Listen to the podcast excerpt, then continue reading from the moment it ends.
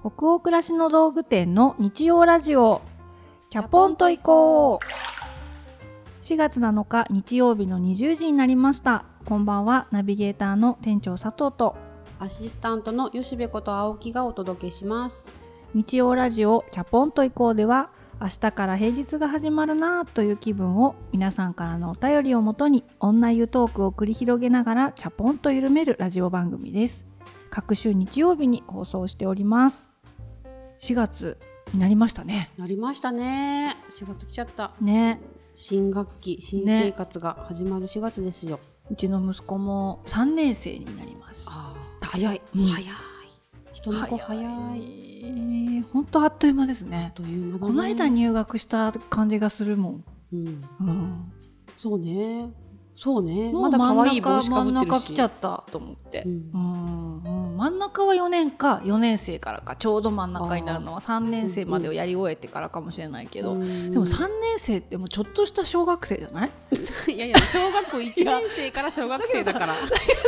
そうだけどまだやまだやっぱり保育園のなんなんとか幼稚園のなんか延長みたいな小さな体で、うんうん。もうほとんどランドセルに背負われてるみたいなうんうん。可愛い子たちでうちの子もその一人だったところが、結構もう一発の小学生感がそうね体板についてるね。そうそうそうそう。確かにね。面白い。そう。だから本当ねちょっとした小学生になったなって息子見てても思うんですよね。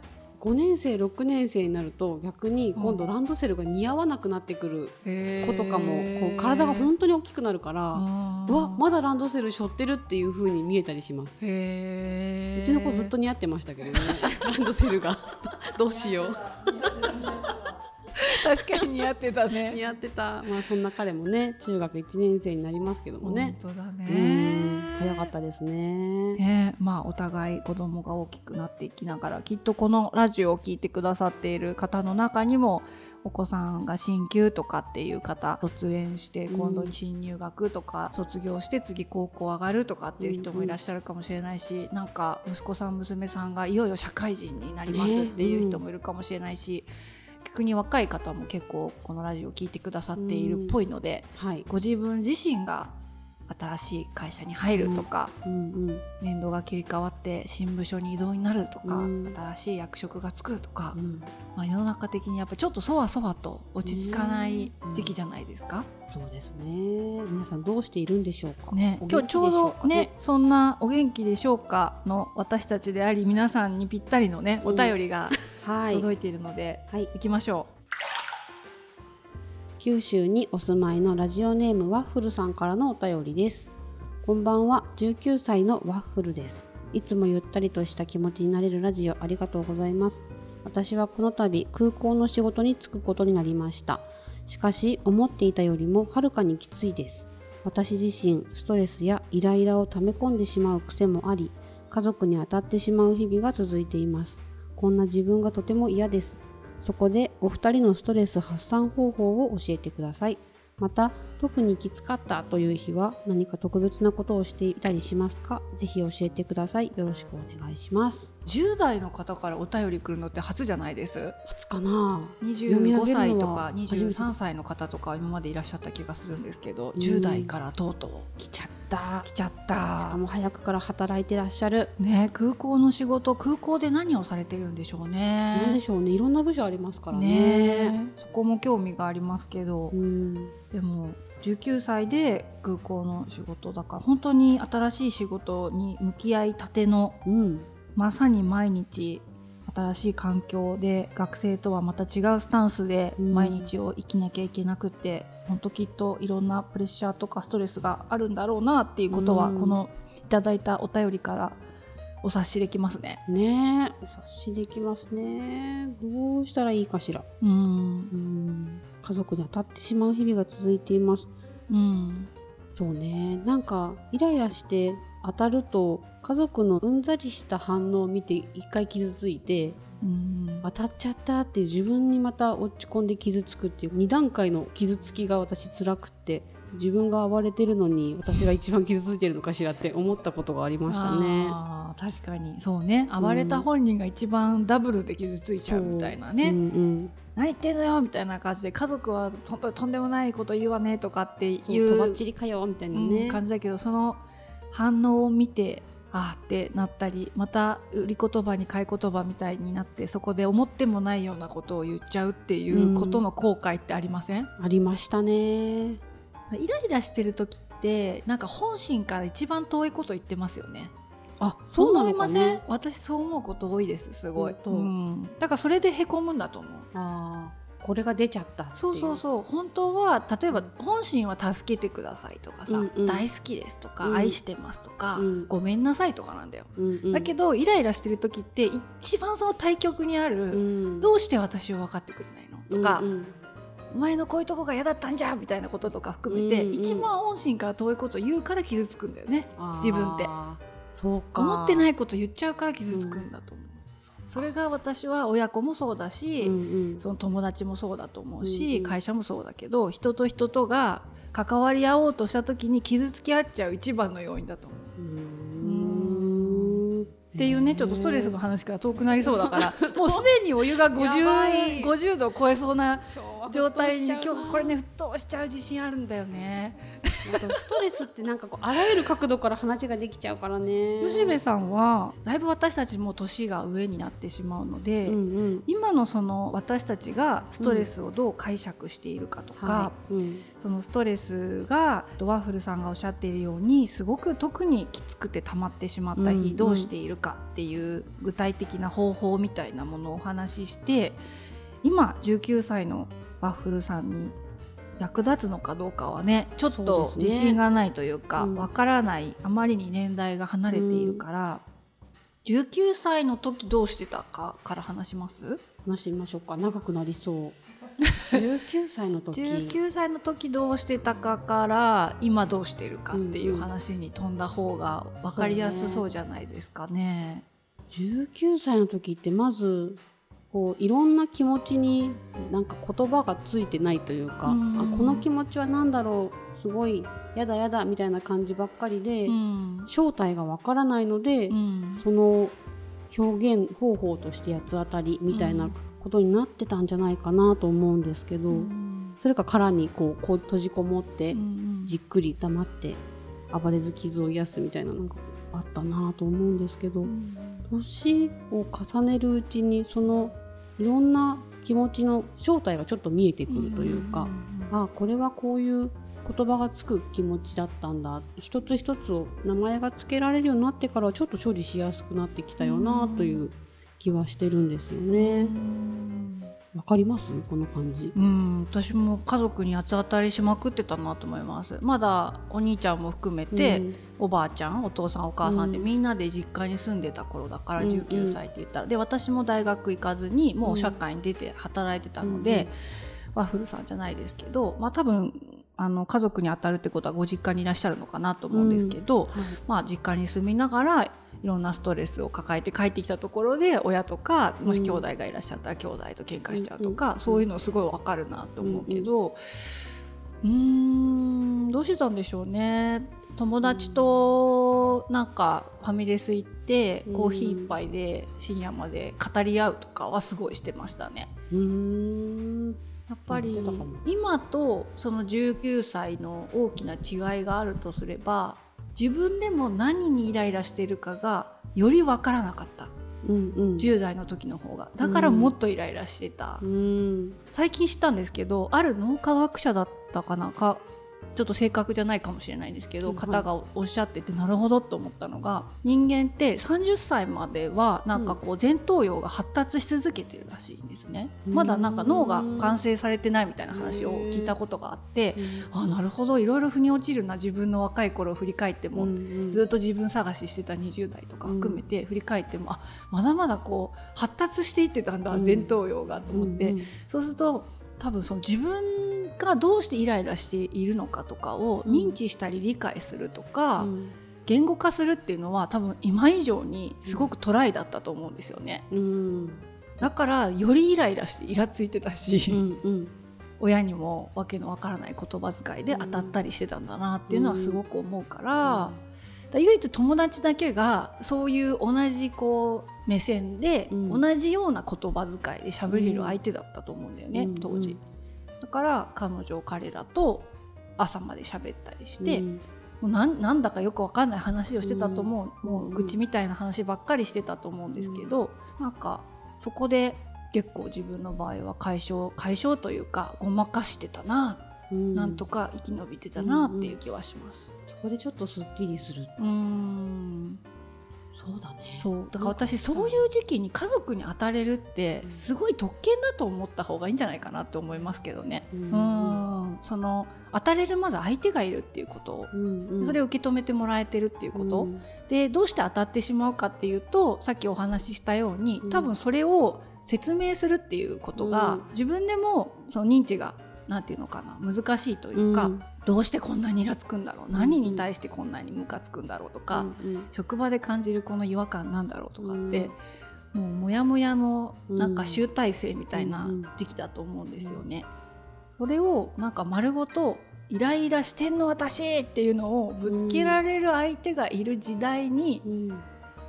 ぶつけとけるって思い出ってうん。すごい大事じゃないです、振り返ると。そう,、ね。んそうですねなんかそれのおかげだと思うんですけどストレス感じると私ってどうしたくなるんだろうとかどうしてやったらこの自分の機嫌は治るのかとかいう考え込むきっかけにはなったかもね。うん。あれこれこうひどい態度取っちゃったからうん。これからどうしていこうっていうのはそのひどい態度取った結果としてあるのかもしれないね。うん。考えるきっかけになったって。ね。うん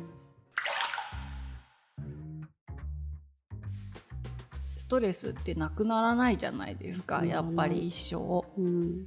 職場のストレスとかもワッフルさんがおっしゃる通り多うん。分どんなに好きな会社に勤めててもあることだと思うから、うん。どうやって今はそれを吉部さんは捉吉部さんは？え捉えてますかね？ストレスはなくならないなとはやっぱり思うし、うん。解消しようと思っても霧が晴れるみたいに散り去るものでもないので、うん。まああるもの。うん。ストレスは日々日々ある。うん。っていう思うようにしているのかな、思えるようになったっていうよりは思うようにしててだからでもそうするとうじうじしそうなので、うん。先々に全然関係ないちっちゃい楽しみ作るとか、うんうん。大事にしてるかな。ちょっと山登る予定を入れたらそこに向けてそれ楽しみにするからちょっと気分上げて頑張れるとか、うんうん何気なくテレビつけてなんかぼーっと見ることでちょっと気分が上がるとかうんうんうんうんはあるかな、ん寝る前になんか寝室に本いっぱい並べてるんですけど、うんうん今日私どれ気になるんだろうみたいなのをこう手に取って読んだり、うん読める時は読むっていう感じかな、うんうんうんうんもう相当落ち込んでて読めないっていう時もああるかもしれないああったかなあるけど、うんうんなんかその中でも手に取って読んだ時はちょっと楽になるなとかはありますようね。ん。私、う何してるかな？でもストレス発散方法きつかったという日何か特別なこと特別なことしてるかな？きつかった私一人でお酒飲みに行くのすごい好きなので、うん。まあ本当に一杯だけカフェとかバーに行って美味しいお酒を飲むとかっていうので緩みますねやっぱり。うん発散できてるのかどうかはわからないけど、うん。やっぱりストレス感じてる状態ってすごいビンビンに緊張してるから、うんうんうん。まあ、緩むとかはあるけど19歳だとお酒飲めないですもんね。あと あとねそう私そうね特にきつかったなっていうことがあった週末洋服買いに行ったりはしてますね。うあん、やっぱ新しい洋服を買うとーか、うん。新しいピアスを買うとか、うん。アクセサリーを買うっていうことで、うん。何も問題は解決しないんだけど、うん。すごい一瞬気持ちがファッと上がるので、うん買い物っていうのはすごい使ってる手段の一つかなとは思いますね。まあ、お酒を飲みに行ったり新しいお洋服を買ったりとか、うんうん。そうだね。まあ多分してるのってそういうあるルーティンの中で、うん。特に自分に力づけてくれることを取り入れるっていうのはしてると思うんですけど、うん。私もそのさっき吉部さんが言ってた通りストレスってまああるものだと思ってるし、うん。一定量は必要人生に必要なものかなっていうふうに思っているんですよね。ストレスって私だけにあるものじゃないっていうか、うんうんみんなに平等にあるものだって、ある時からすごく思うようになって、なんかそういうきっかけがあるんですよそれ私。そういうふうに思うようになったのが。うん。20代の前半の時うにん。勤めていた会社でうん。私1回だけ社会人になっていじめにあったことがあって、うん。まあちょっとその先輩にいびられるぐらいな感じです、うんうんすごい当時めちゃくちゃそれがストレスで、うん会社に行くの嫌で。うんでも味方をしてくれる同僚もいたから全然会社通えたんですけど、うんうんまあ、ある日ロッカールームにもう荷物を取りに行ったらはい。その私をいじめていた先輩がうん。ベンチで仰向けになって、うん。そのなんていう倒れてたわけじゃないんだけど、まあ、うん体を休めてたことがあって、うんでそれを私に見られちゃったから、うん。はって起き上がって、うん。あお疲れみたいな感じになった瞬間があったんですね。うんうん。で私いじめっていうのは絶対あっちゃいけないことだと思ってるから、うん。ただ自分がたまたまそういう経験をしてしまったっていうことが人生の中であって、うん。そのロッカールームで仰向けになって体を休めてた先輩を見た時に嫌なことをする側っていうのにもものすごいストレスがかかってんだろうなって思ったんですよ、うん。その20代前半で。だからといっていじめていいっていう論理で話してるわけじゃないんですけど、すごくストレスっていうものは本当にみんなに平等にあるなってその時にうん。身に染みて思ってね。ちょっと許せたんですよその人のこと。面白いですねその体験。なんか。うん。なんかあその人がすごく弱ってるところを見る、くしくも居合わせちゃうっていう、うんうん。まあ、ちょっと面白い体験をしたから、うん。ストレスっていうものに対してみんな戦ってるんだなって、うん。その時強く思った経験が今でもよく思い出すんですね。だからなくせるものじゃないしうん。多分そのある程度あった方がその張り合いがあるっていうものだとは思うんですけど、うん。多分そのストレスがある器から多分漏れ出ちゃうぐらい溢れるとうんうん。人に当たるとか、うん。誰かをいじめちゃうとか、うん。自分で自分を多うん分損ねちゃうような行動に出るから、なんかいかにその器の8割ぐらいのちょうどいい水位にストレスを健全に保てるかっていうのが今すごい自分のテーマなんですよね。必要なストレスは多分80%ぐらい。でもうん。それが110%に溢れちゃうと、うん。多分今の私でも家族に当たったり、うん。うん。会社でスタッフにとんでもない態度を取っちゃったりすることになると思うので、うんうんいかに80%を超えたぞラインに敏感でいられて早い段階でお酒を飲みに行ったり、うん。あの例えばそれ私書き出すとかもよくやるんですけど、うんうん。ノートに自分が今ストレス感じてることを書き出して一回自分でそのことと向き合うだけで、うん。結構水位が下がるんですよね。何にも解決されないのに。へ人に言うとそーれをどんどんお本心と違う話になっていっちゃって、うんうん。ストレスがど増幅することってあるんですよ。あわかあります。なんかそんなに相手のことを不満に思ってないのに話し始めるとすごい不満話みたいになっちゃうみたいな。うん。私はあんまりそれしたくなくって、うん一人で書くとそれは事実しかないんですよね、うん一人で向き合って書いたことには脚色が入らないんですよねあんまり、うんうん。そういうのを今してとか洋服買ったりでこうなんとかストレス推移をうん。あっていい80%くらいの健全な推移に保つかっていうのは工夫してるかもしれない。うんそれめちゃくちゃ工夫だったね。うん。工夫ですわ。でも吉部さんがさっき言ってたこともまさにそれなのかなって。そうかもところどころで機嫌取るっていうね、うんうんうんうん。まあ日々やっぱりそういう工夫ってそれぞれの人にある気はしますね。まあただ今の私とか吉部さんがストレスっていうものをどう思ってるかっていうのとそれを一定レベルに保つために、まあ、どういうことを取り入れてるかっていう話になっちゃっていったんですけど、ううんうん。ーん10代20代の時でも最後にこんなこと言うのもあれだけどあとずる休みはしてたね。会社。ずしてた。なんか月曜日とか本当なんか当時はほら SNS とかなんかそんなないから電話かけてなんか みたいな感じでそうちょっと週末から体調が急に悪くなっちゃってみたいな ことはしてしてたなで蔦屋行ってもう5本ぐらい映画借りてきて見倒すみたいなことはしてましたね。私もありました、うん休んだくせに鎌倉行ったりしてました。元気じゃんって。ダメじゃん。超元気じゃん。仕事より体力使いそうじゃん。会社の最寄り駅も通過しながらそう通過する時にドキドキしながら。うん。そうあれなんか甘酸っぱい思い出だなって思います。なんかやっぱり罪悪感もあるんだよね、うん。一末のなんていうんですかね。ものすごい罪悪感はあるんですけどね。そうなんだよね。やっぱり手放して楽しんでたわけじゃないよね。うん、そう美味しいカレーだったけどみたいなね。そうそう いろいろと忘れられない味みたいな感じになりますね。ねでもたまにそういうことをしてずっと見たかった映画をためで見たりとかして、夜になってだんだん日が落ちて暗くなってくると虚しい気持ちになったりして明日は会社行こうとかって。そうそうそうで明るいうちはイエーイ今日何しよっかなって言って電車。話切った後にねなんかよっしゃーって思うんですよかけたぞ休むって言ったぞみみたたいな。今日は特に私が行かなくても何にも困ることないからなっていう時の解放感ってあったと思うけどでもやっぱり一応社会人だから夕方だんだん日が落ちてくるとあなんか申し訳なかったなとか明日は行こうみたいな。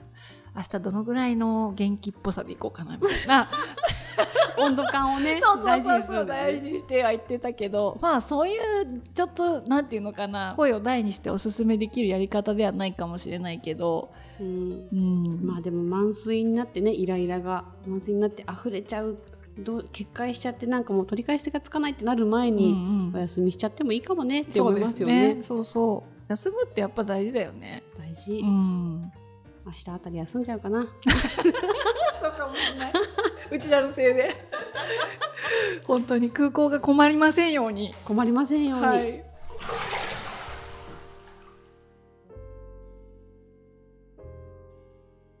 今夜の日曜ラジオチャポンと移行はここまでですちょっと参考になったかどうかいろんなでも年代の方が聞いてくださっていると思うのでう、んうん若い方もいらっしゃるかもしれないし私たちと同じぐらいの年齢の人とかもうちょっと上の人もいらっしゃると思うんで生きてきた年数によって、うんうん多分ストレスをどう捉えるかって違ってくると思うんですよねよね。私も50歳になったりししたらまた全然違うことを言ってる気がします。うんうんでもストレス耐性はやっぱり強くなっていきません？年々。そうですね。なんかいなし方がちょっとずつ分かってくるっていうか、うんはあるかもしれないですね。うんでもそれ会社勤めしたりとかいろんなお母さんと喋ったりして得てきてるものなのかなって思いますね。うん、本当そうだと思います。ね、今夜のお湯加減ちょっとあっちあっちになっちゃいましたかね途中。50久々の。50なんだだろう。3度ぐらい。53度。53度。まあまあな熱湯になってしまいましたね。ね。あちちってやつですね、はい、皆さんの気分が今日も少しでも緩まると嬉しいです。番組は購読に便利なポッドキャストや Spotify でも配信をしておりますぜひチャポンと行こうで検索してみてくださいね。引き続きお便りも募集しております。感想ご意見ご質問などページ後半のフォームからどしどしお寄せくださいね。全国のハガキ職人さんお便りお待ちしております。